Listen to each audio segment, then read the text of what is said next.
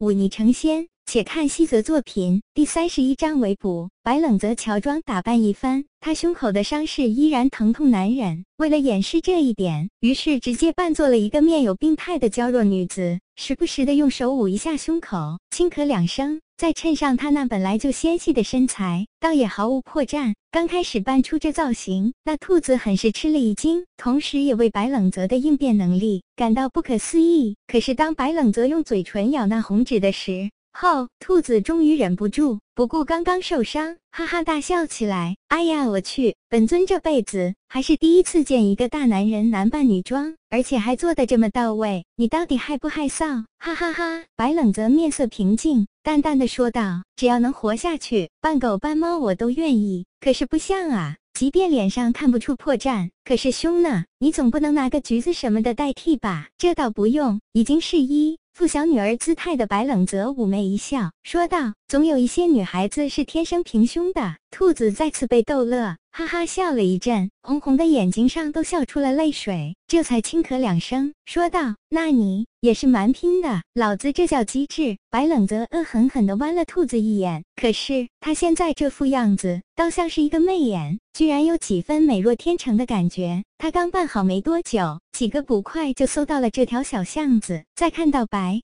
冷泽从巷子里出来之后，一个腰间佩刀的捕快问道：“这位姑娘，你可曾见过一个受了伤的男子经过此地？”白冷泽抬起头来看了这位捕快一眼，似是受到惊吓，退后两步，这才轻轻摇了摇头，小声道：“小女子刚刚出门，未曾见过什么人经过。”那语调婉转而轻柔，倒还真听不出什么破绽。捕快深深地看了这位身材婀娜却脸色有些苍白的女子。忍不住生出几分惊艳的感觉，略微失神，他还是很快反应过来，点了点头，抱拳道：“多谢姑娘，还请小心，那歹人凶残暴力，莫要被误伤才好。”白冷则赶忙道谢，那捕快又看了他几眼，这才带着人离开了这条巷子。化妆可以掩饰外形，可你这声音是怎么做到的？太神奇了，这有何难？白冷则淡淡道：“只要肯下功夫，我谁的声音都可以模仿。”吹吧，你就。兔子一脸的不信，不过还是补充了一句：“你还是快些想办法离开此地。你这身装扮可以瞒过普通人，却瞒不过那位五尊境的强者。为何？”白冷则诧异道：“实力达到五尊境，已经可以将自身与天地融为一体，可控制身周天地间的元力。”自成一方天地。若是武尊境强者从你身边经过，莫说你是男是女，即便你贴身藏了一文钱，他都能察觉得出来。白冷则暗暗点头。若是如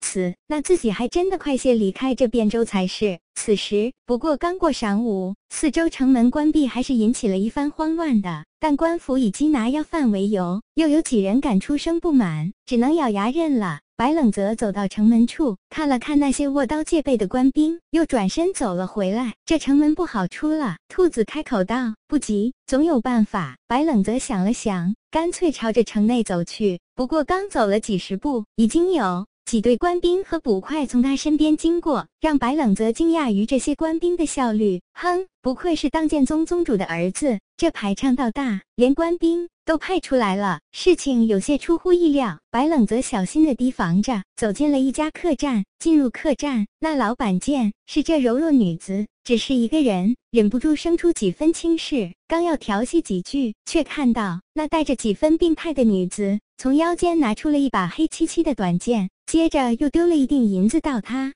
面前。老板立刻将嘴巴闭严了，乖乖。这么娇弱美丽的女子，居然是个女侠，自己还是小心一些的好。据说那些个女侠被别人调戏，都喜欢割手割耳、弯鼻挖心的，自己可惹不起。老板笑呵呵的伺候这位姑奶奶去了二楼的一间上房，这才抽动了几下鼻子，心道：不愧是女侠，身上真香。却不知这是白冷泽为了掩饰自己身上的血腥气和药味，故意擦的香粉。田青阁悠悠转醒。却觉得后背一阵疼痛，忍不住轻哼出声。醒了，那老人正坐在床边，看到他醒来，出声说道：“多谢二长老救命之恩。”田青阁看清那老人的样貌，出声说道：“跟我就不用客气了，你小子倒是命大。若非你小时候就有心疾，心脏的位置比普通人稍向下一些，我又恰好及时赶来，只怕就死在这汴州了。”田。青阁叹了口气，联想起那少年的算计和突兀到无法反应的暗杀，仍觉得有些心悸。那杀手是谁？我不知道，只知道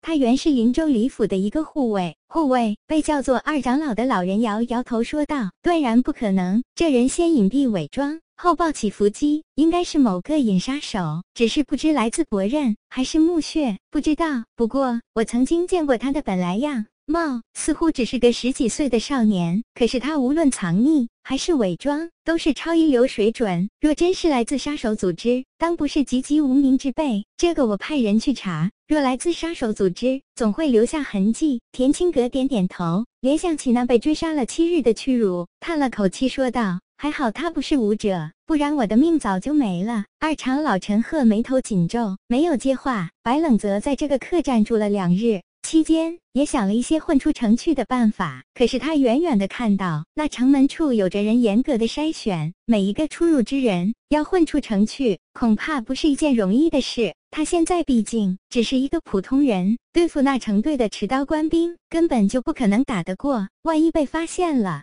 那真的是一次机会都没有。这家客栈也被官兵搜查过，而且每日都有人来查。若说住个三两日，还可以借口说是等人；可住久了，难免引起对方的怀疑。白冷则心里紧张，只是却没有表现出来。这一日，他走出客栈，随意的在街上闲逛，看着一对对脸上带着戒备之色的官兵和巡捕穿过街道，搜查每一个过路之人。他眉头皱了一下。拐进了一个胡同，他左拐右拐的躲避着那些官兵，正转个弯，远远的就看到一辆马车停在巷子里。那马车不算奢华，但是却有着一个践行的印记。白冷泽曾在田青阁的衣服上见过一个印记，跟这各倒有七八分相似。既然那田青阁是什么当剑宗的人，那么这辆马车恐怕也跟当剑宗脱不开关系。机会，白冷泽轻轻捂了一下胸口，朝着那辆马车走去。